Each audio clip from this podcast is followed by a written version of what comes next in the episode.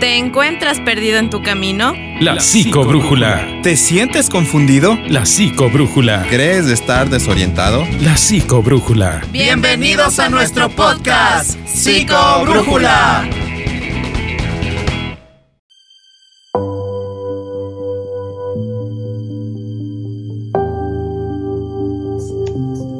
Hola, hola chicos y chicas, bienvenidos a nuestro podcast. Estamos una vez más, gracias por estar con nosotros, gracias por sintonizarnos.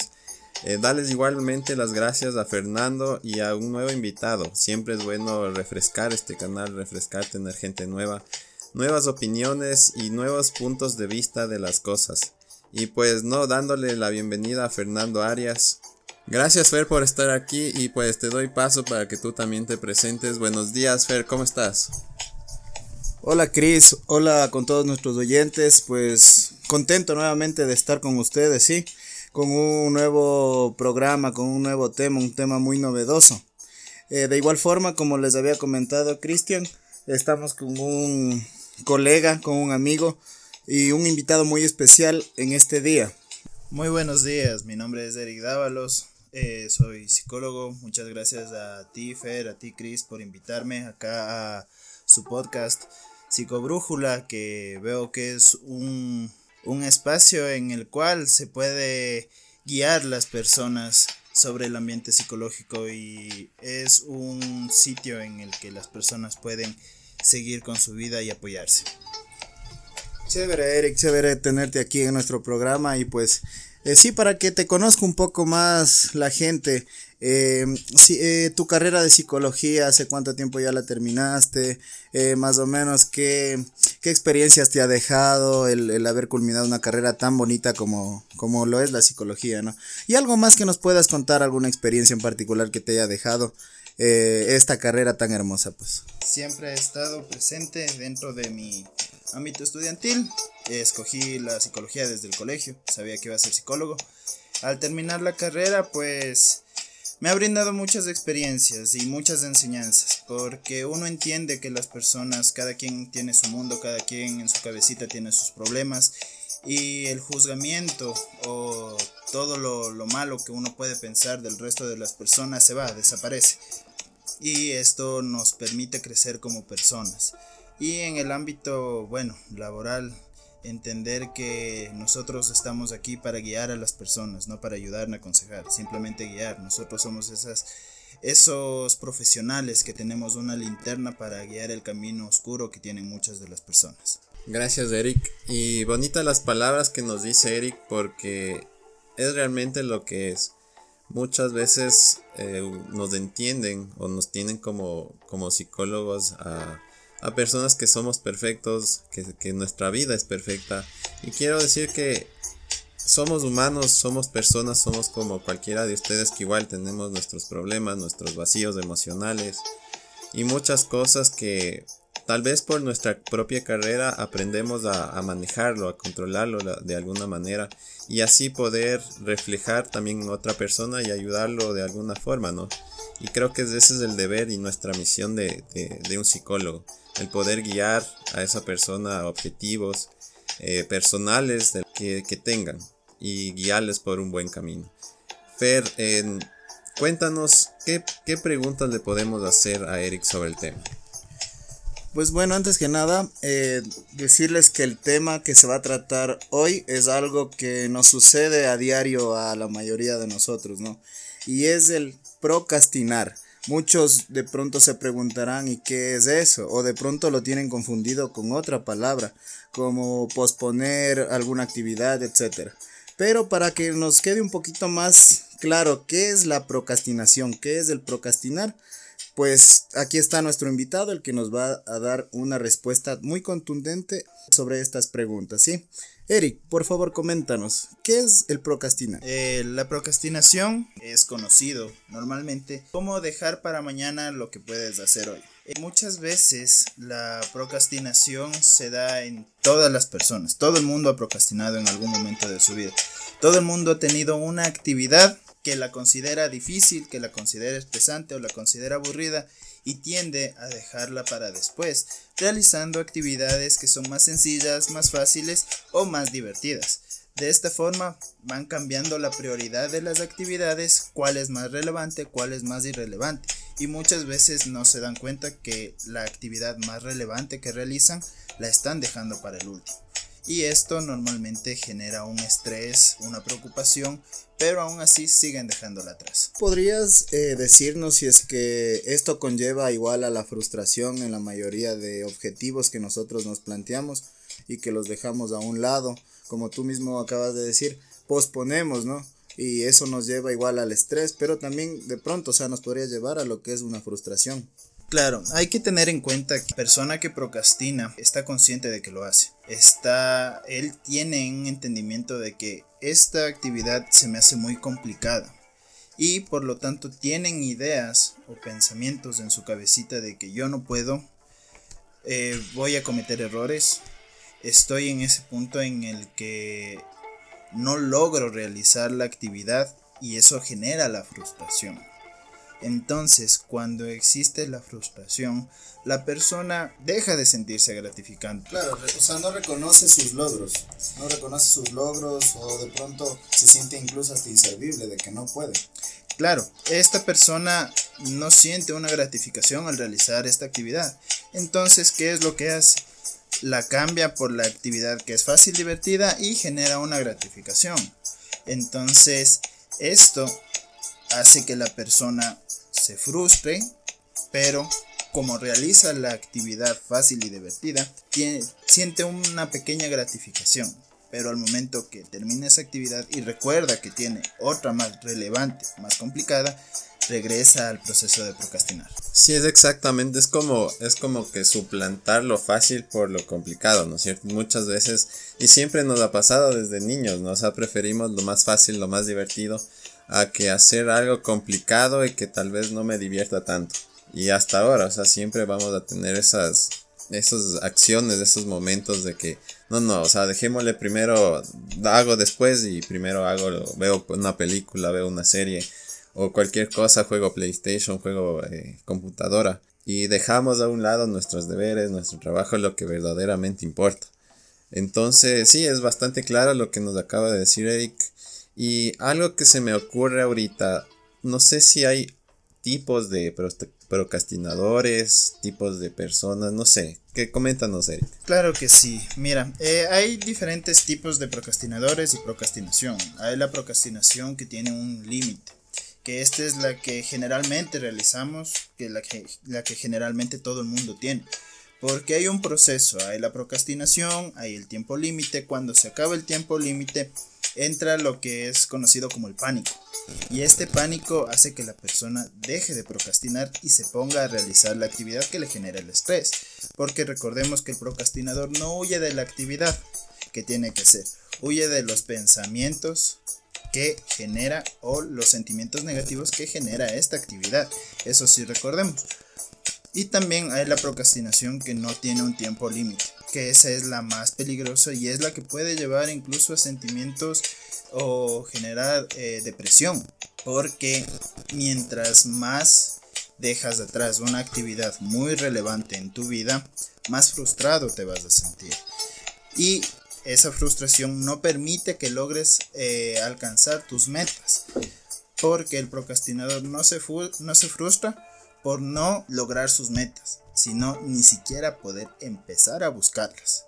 Esos serían los dos tipos de procrastinación. Y hay procrastinadores, por ejemplo, hay procrastinadores que les gusta procrastinar porque ellos trabajan muy bien bajo presión. Ellos son los que siempre dejan al último y al final siempre lo hacen bien. Hay otras personas que procrastinan eh, sabiendo que van a procrastinar, sabiendo que van a lograr y digo, sabiendo que no van a lograr la actividad, pero aún así lo hace. Y también la persona que no sabe que está procrastinando, sabe que está dejando las cosas atrás, sabe que no está realizando la actividad que debería hacerlo, pero lo hace de una forma en la que ya es natural en él. Ya dejar las cosas relevantes para el último es algo normal y natural para él. Por lo tanto, no conoce que está procrastinando. Perfecto, Eric. Eh, acabas de topar un tema muy interesante. O sea, la persona que, que se encuentra procrastinando y de pronto que no sabe que está procrastinando, valga la redundancia, eh, podemos decir que llega a una costumbre de hacerlo, o sea, ya llamarlo como algo cotidiano, un estilo de vida. Sí, la situación del procrastinador es que tiene una actividad o tiene una tiene algo que hacer muy relevante, muy importante y no lo hace y lo reemplaza.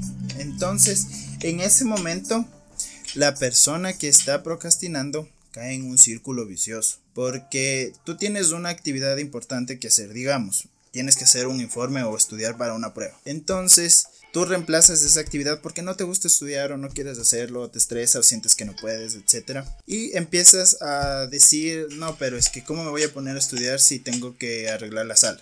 Cojo, arreglo la sala, ¿cómo voy a poner a estudiar si es que están los platos sucios? Coges y te pones a lavar los platos sucios. Tú sientes una gratificación porque ves la casa limpia. Esa es la gratificación de la, de la procrastinación. En ese momento caes en un círculo vicioso. ¿Por qué? Porque al momento que acabas de, realizar esas actividades que te generan una gratificación, eh, recuerdas que tienes esa actividad, tienes esa prueba, tienes ese, esa, esa actividad que es importante, pero la dejas atrás por tus pensamientos negativos y otra vez buscas algo más que hacer para sentir una gratificación. Entonces ya no va a ser solamente lavar los platos, arreglar la sala, arreglar toda la casa, coger, ir al banco, ayudarle a tu mamá, ayudarle a algún amigo, etc. Y sigues dejándolo atrás y caes otra vez en el círculo. Y va a llegar un momento que no haces ni siquiera el examen, no estudias para el examen, el problema, el ejercicio, el oficio, no arreglas la casa, no lavas los platos porque ya, ya no genera esa gratificación. Eric, una pregunta. Ahorita que tratabas el tema de, dejar las cosas, no sé, se me viene como que necesitas, o sea, para realizar ese, ese objetivo, esa, esa acción que necesitas hacerlo, tal vez es, un, es cuestión de disciplina también, de, forjar una, una, constancia en ti, o sea, cambiar tus pensamientos, trabajar en ellos y posteriormente eh, forjar este, esta disciplina de, de hacer las cosas primero y después el resto. Porque da lo mismo, o sea, primero es lo, que realmente importa. Claro, verás, eh, en la parte de la procrastinación se habla de los pensamientos negativos y pensamientos rumiantes. Entonces, el procrastinador piensa o siempre tiene en la cabeza estas ideas de yo no puedo, soy un inútil, si cometo errores. Por lo tanto, estas le generan el estrés y ese estrés hace que no lo hagas. Pero el no hacerlo también te genera angustia, ansiedad. Porque recordemos que hay un proceso en el que la procrastinación tiene un tiempo límite. Y mientras más se acerque ese tiempo límite, más va a ser la angustia y la ansiedad de que tengo que hacerlo. Entonces, ¿cuál es una de las formas para que el procrastinador cumpla o trate de lograr eh, esa actividad? como tú dices, tener constancia y disciplina. Tener, eh, por ejemplo, una recomendación que les dan a los procrastinadores es tener un día a la vez. Hacer una lista de las actividades que tienes que hacer, pensar en cuál es la más relevante, de la más relevante a la menos eh, relevante, y empezar con eso y realizar una actividad un día, un día a la vez. ¿Por qué? Porque vas a sentir la gratificación y vas a sentir el doble de gratificación porque es una de las actividades que tienes que hacer. Esto ayuda a la, a la persona a tener disciplina y a, poco a poco empezar a lograr a cumplir esos objetivos. Sí, eh, Eric, a ver, esta parte de procrastinar a todos obviamente nos ha pasado alguna vez que dejamos o aplazamos, según nosotros, ¿no? E, ¿Es consciente la parte de, de dejar eso ir a, o sea, a un segundo plano o también puede ser que, lo hacemos inconscientemente, o sea, sin darnos cuenta aplazamos y dejamos ahí botado, como quien dice. Claro, recordemos que el no saber no es lo mismo que estar inconsciente. Porque yo puedo hacer algo pero no sabía cómo se le llamaba. Eh, todo procrastinador está consciente de que procrastina. Porque él sabe que está mal procrastinar. Él sabe que esta actividad me genera estrés y voy a dejarlo atrás. Y voy a dejarlo el tiempo que sea necesario. Pero estoy consciente, yo soy la persona que decide dejarlo atrás. por el estrés. Y es doblemente estresante para la persona que procrastina porque primero sabe que le genera estrés, sabe que está mal dejarlo atrás y aún así lo hace, aún así procrastina. El procrastinador está completamente consciente de lo que está haciendo. Ya, muy interesante, Eric, lo que nos acabas de comentar sobre la pregunta que acaba de hacer Chris de, la procrastinación. Y yo tengo, también una pequeña incógnita eh, antes de irnos a la parte igual emocional de, de la persona que procrastina. Eh, ¿Crees que el ambiente, eh, la parte social nos, nos pueda volver también procrastinadores a nosotros? Te pongo un ejemplo. Digamos, yo tengo un grupo en la universidad o en el colegio en donde hacemos tareas grupales, donde nos mandan a hacer exposiciones y cosas así. Eh, de pronto tú sabes que hay la persona que es dejada, que no cumple con sus, con sus labores y todo eso. Y hay otras personas que sí, o sea, son muy responsables en ese sentido. Pero nunca le echan la culpa eh, a la persona que es vaga, se podría decir, sino le echan la responsabilidad a, a las personas que, que más hacen las cosas dentro del grupo. Entonces de pronto eh, igual hay otras personas que en cambio no hacen porque de pronto les dicen, no, es que tú no haces porque vas a hacer mal. O tú no haces porque de pronto eh, no eres tú una persona innovadora, no eres un poquito detallista en las cosas que, que, a veces presentas, entonces no, tú no hagas. Entonces las personas pueden, eh, aparte de ese miedo, de ese temor de de pronto defraudar al grupo, volverse procrastinadoras y dejar de hacer las cosas. Claro, recordemos que el procrastinador siempre va a tener pensamientos negativos sobre sí mismo. Entonces, imagínate que una persona que procrastina venga a alguien y le diga, no me mandes o no hagas tú porque lo que haces está mal. Entonces, él también va a tener, va va a ingresar otro pensamiento negativo a su cabeza y va a decir, ok, entonces esto no voy a hacer porque voy a hacerlo mal. Y otra vez empieza el, el proceso del procrastinador. También una persona se puede volver un procrastinador porque siempre hay esa compañera o ese compañero que te dice, no, ¿sabes qué? Eh, no hagas, yo hago, porque tú a veces no me mandas lo que necesito o todas esas cosas, entonces déjame yo hago. Va a ver la persona, la otra persona va a decir, ok, entonces tenemos esta tarea, voy a esperar a ver qué me dice, si es que ella ya hizo algo para no hacer y yo no perder mi tiempo. Otra vez la persona empieza a, aprende a procrastinar. Aprende a decir, entonces esto lo dejo al último porque ya tengo quien haga. Entonces, él ya deja de hacerse responsable.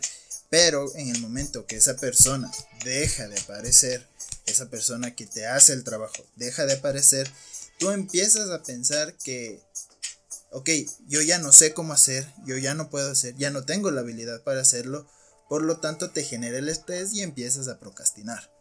Así se va dando el, proceso en el que el ambiente social puede influir mucho en una persona para procrastinar. Y así vos no seas procrastinador, pero aprendes a ser procrastinador. O sea, por el ambiente, por el contexto, por tus amigos, es como hablábamos con Fer eh, atrás, atrás micrófono, que decíamos que todo el ambiente siempre va a influir en tu pensamiento, en tu personalidad, en lo que aprendes y en lo que no aprendes, hasta el día que te mueras, creo yo, porque siempre vamos a ser influenciables de algún modo. Siempre vamos a aprender o desaprender según nuestra, nuestro gusto, según lo que nos cause satisfacción y no miedo, no estrés, no, eh, no presión, sino siempre vamos a, tratar de, de, ser felices, pero con lo más sencillo. Y no, no quiero decir que lo más sencillo sea lo más productivo para cada uno, siempre hay que poner esa balanza entre, a ver, ¿qué es más productivo para mí? Entonces, si hacer de ver o ver una película en Netflix, o sea, ¿qué es prioridad para mí?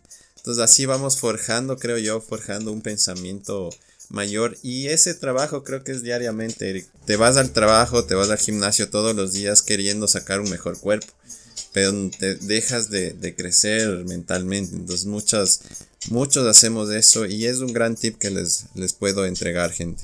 No sé qué tú digas, Fer. Sí, concuerdo contigo, Chris. Es verdad lo que acabas de comentar. Nosotros, eh, los seres humanos, eh, aprendemos cada día ¿no? de nuevas experiencias. Y de igual forma, en esto de la procrastinidad, eh, también es algo impactante saber que el medio ambiente en el que te rodeas también te puede ayudar a que si ya procrastinabas de pronto no con tanto, te refuerce y sigas eh, procrastinando incluso ya con cosas muy valiosas e importantes para ti, o sea, que ya sean de prioridad. Eh, chicos y chicas que nos están escuchando, recuerden, eh, esto de la procrastinación influye mucho en todas las metas y objetivos que ustedes quieran alcanzar y que lo estén posponiendo pues por obvias razones, ¿no?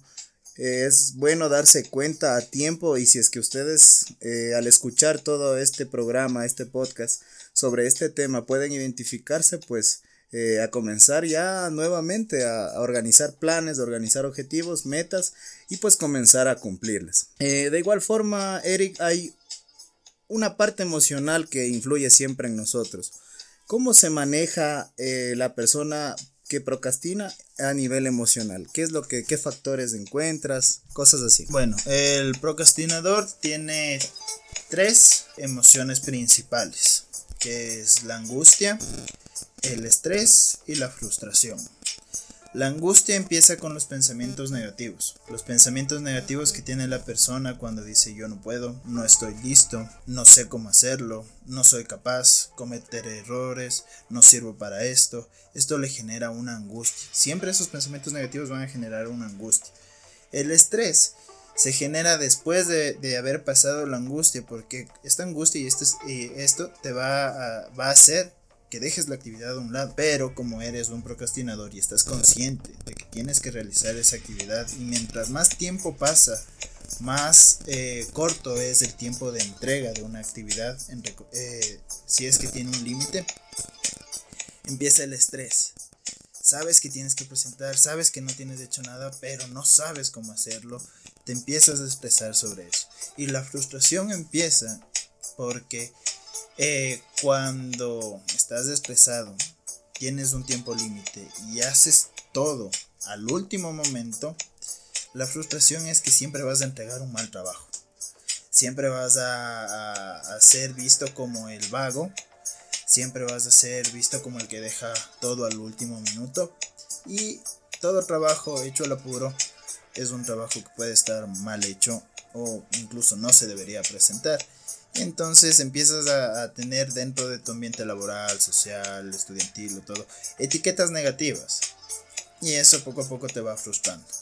Esas son las principales eh, del procrastinador. Eric, tal vez algún, alguna experiencia que tú has tenido. Por cuestión de tiempo vamos a dejarle en para próximos episodios. Obviamente Eric está totalmente invitado. Yo me gustaría que tú cuentes alguna experiencia que tú tuviste antes y, digas ahora, ahora que ya lo sabes, ya tienes conciencia de lo que hiciste, puedas decir o, aconsejar de algún modo a la gente que, que no procrastine, que no deje pasar esas, esas cosas, porque al final más miedo te da, más angustia, más depresión, más tristeza y muchas cosas se pueden desencadenar. ¿Qué experiencia tú nos dirías y nos contarías?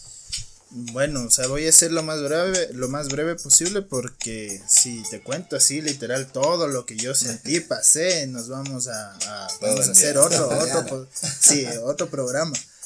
Porque, bueno, yo eh, pasé una cuestión muy fuerte, muy fuerte en mi trabajo en el último trabajo que tuve, porque yo ingresé a trabajar. Nosotros egresamos el 14 del, del año del 2019 y yo el 17 ya entré a trabajar como pasante. Entonces, bueno, en breve resulta que mi jefe inmediata, que era la persona encargada de recursos humanos, está embarazada y yo me quedo como encargado de recursos humanos porque cayó la pandemia y ella, al estar embarazada, población de riesgo, no podía salir. Entonces me dieron una capacitación súper breve, pero no es lo mismo tener años de experiencia que dos, tres horas de capacitaciones, tres días. Entonces yo tenía que hacer rol de pagos, manejo del SUD, tenía que hacer indicadores, todo lo, todo, todo, absolutamente todo estaba encargado yo. Pero los roles de pagos yo no entendía cómo hacer. Veía una página de Excel que tenía hasta la doble o triple A, creo que era. Y no sabía de qué era. Eh, cuando tenía que hacer indicadores, tenía seis indicadores que eran mensuales, semestrales, eh, trimestrales. Y como ya estábamos casi a medio año cuando regresamos de pandemia, ya tenía que presentar todos esos. Y para aumentar un poquito, un poquito más del estrés, me dicen que entramos a proceso de auditoría. Y este, yo digo, y, y qué pasa en la auditoría? Nos dan la certificación para permiso de trabajo. Y si es que encuentran novedades, chao, no te dan y no puedes trabajar. Y yo, ah, ok. y, y, ¿Y qué nomás revisan? Todas las áreas, todos los indicadores. Todo lo que tú tienes que presentar es carpetas que estén bien, que todas las personas que estén contratadas cumplan el, cumplan el, el manual del trabajador, el puesto del trabajador. Tienes que presentar todos los indicadores, que, que se cumplan los indicadores. Y aparte de eso, tienes que estar al día con todo. No más. No más. Yo no sabía cómo hacer, yo no sabía, yo estaba tres meses como pasante y recién a los tres meses aprendí a hacer más o menos todo. Con decirte que el rol de pagos se paga los primeros del 1 al 5. Yo les pagué al 15. Tres semanas después. Así de denso fue la procrastinación.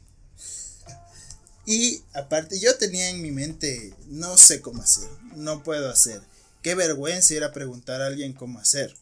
Porque obviamente me van a mandar al diablo todo eso. O sea, me van a hablar fuerte. Y si es que haces, puedes hacer mal y te pueden. Claro. Y, y si es que hago mal un indicador y en la auditoría identifican eso y no le dan, la, la auditoría, la empresa no va a certificar por mi culpa. O sea, claro. todo eso tenía yo en la cabeza. Para aumentar un poquito más del estrés, la persona de seguridad industrial que trabajaba conmigo en ese tiempo eh, me dice, tienes que darme este indicador porque yo hago tal indicador en base a lo tuyo. Yo no tenía ese indicador. Entonces otro pensamiento negativo que vino a mí fue, si es que yo no le doy este indicador, a él también le van a levantar una novedad no va a certificar.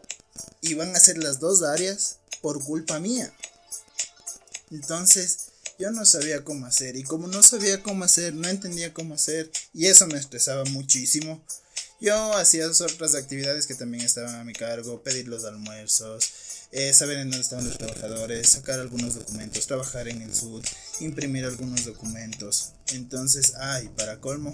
Como fue la etapa de pandemia. Eh, el SUD, el IES y todo eso habían hecho unos ajustes porque habían reducciones de horas, por esto de la ley humanitaria, todo. Entonces, yo imprimo esos documentos que salen con esos valores y no, no, eh, no coordinan con los valores que tenía el área de contabilidad. Entonces dije, cometí un error. Se, se hizo tres. o sea, yo estaba con el miedo de que yo cometí un error. O sea, era tanto el estrés que yo manejaba en ese tiempo por la procrastinación, porque no sabía cómo hacer, no tenía conocimiento, sentía que le iba a fregar todo, que yo soñaba. Que, que estaba, yo no, yo soñaba que estaba en la auditoría, encontraban todos los errores, que no tenía ningún indicador, nada, y que a mí me hacían pagar la multa. Wow. Así de, de fuerte era el, el, la procrastinación. Pero bueno, como digo, todo, todo proceso de procrastinación tiene un límite, y en ese límite entra el caos. Y el caos es el que te hace decir, digo, el pánico. Pánico es el que te hace decir, ya estás a punto de ponte a hacer. Entonces, a mí me faltaban, faltaban como tres días para la auditoría y me faltaban cuatro indicadores. Yo dije, ok, voy a hacer un indicador por día, cosa que era casi imposible. Entonces, empecé a hacer, empecé a hacer todo. Un día antes de la, ¿cómo es? de la auditoría, me faltaban tres indicadores. Yo trabajaba de 7 a 4 y media. Ese día me quedé de 7 a 8.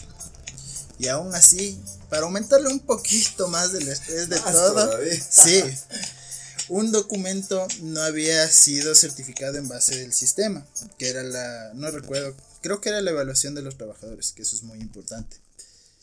Y ellos tienen códigos, todo, entonces resulta que esa hoja que se había utilizado había sido del código del año pasado. Entonces esas, esas evaluaciones no valían.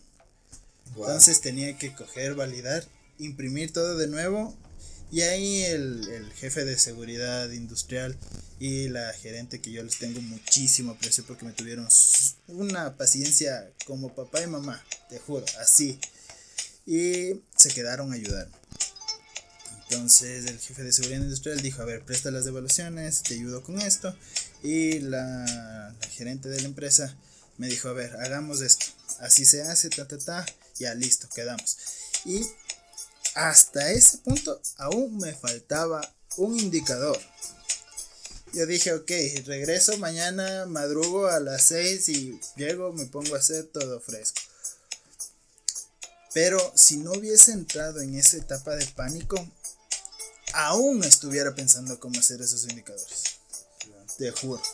Entonces, llegó el día de la auditoría, presenté todo y milagrosamente, por obra y gracia de, Dios, del Espíritu Santo, no sé qué fue lo que pasó. A mí no me encuentran ninguna novedad en el área donde yo he trabajado. Y la empresa certifica. Después de eso, el nivel de gratificación que yo sentí. Y aparte de eso, la, la, la gerente me dijo, vea, muy bien hecho, no se puso nervioso y aparte su jefe inmediato le debe la vida. Porque a mí me faltaba información de todo. Yo, yo no sabía cómo hacer, no sé hasta ahora cómo saqué toda la información que necesitaba. Pero así fue mi proceso de procrastinación y fue muy, muy feo. Porque si llegas a un estrés terrible, una ansiedad que te come. Pero bueno, eh, nos despedimos por cuestión de tiempo y para no cansarles tanto a ustedes. Nos vamos despidiendo para una próxima. Esto va a seguir. Este, este tema de la procrastinación es bastante extenso. Y pues nos vamos despidiendo. Fer, con nosotros ha sido un gusto tenerles aquí, poderles hablar, poderles tal vez aconsejar, recomendar y aprender obviamente de ustedes. Pues nos pueden ayudar bastante compartiendo eh, estos temas que pueden ser útiles para otras personas. Así es, Chris, así es, Eric, dándote primeramente las gracias por haber asistido a este pequeño espacio de recreación para las personas que de pronto necesitan que se hable de estos temas y que se les puede dar alguna respuesta, ¿no? Eh, de igual forma, Chris, gracias por tu colaboración. Eh, no nos despedimos, Eric, de ti porque te tendremos para una segunda parte de este mismo tema. Eh, de antemano, de igual forma, te agradecemos. Para el próximo podcast estará presente también Eric. Le recordamos a todos los que nos escuchen. ¿sí? Síganos en nuestras redes sociales. le doy el paso a Eric para que se despida de ustedes y conmigo hasta una próxima. Chao, chao. Muchas gracias a ustedes por la invitación, Chris, Fer. Eh, como dije al principio, este es un, un espacio en el que las personas pueden recurrir para guiarse un poquito más y conocer un poco más sobre términos, sobre síntomas o de lo necesario que estén hablando del, del, tema del día. Entonces las, las personas compartan, compartan este, este espacio porque hay mucha gente que cree que no necesita ayuda, hay mucha gente que cree que conoce todo sobre la psicología, cuando en realidad no, muchas veces al consultar las cosas en internet consultamos cosas que no, no son ciertas o son tergiversadas por el lugar o el, el sitio en donde averiguamos. Entonces es importante que cuando queramos aprender sobre psicología, sepamos que hay personas que conocen, manejan y tienen este tipo de espacios sobre los temas de psicología. Muchas gracias por la invitación. Gracias a ti, Eric, por, por venir. Gracias por, a ustedes, a cada uno de ustedes por estar en sintonía. Y pues, como me dijeron una vez, más valiente es el que busca ayuda que el que no lo hace. Así que tengan mucho en cuenta eso y pues conmigo hasta la próxima. Chau, chau.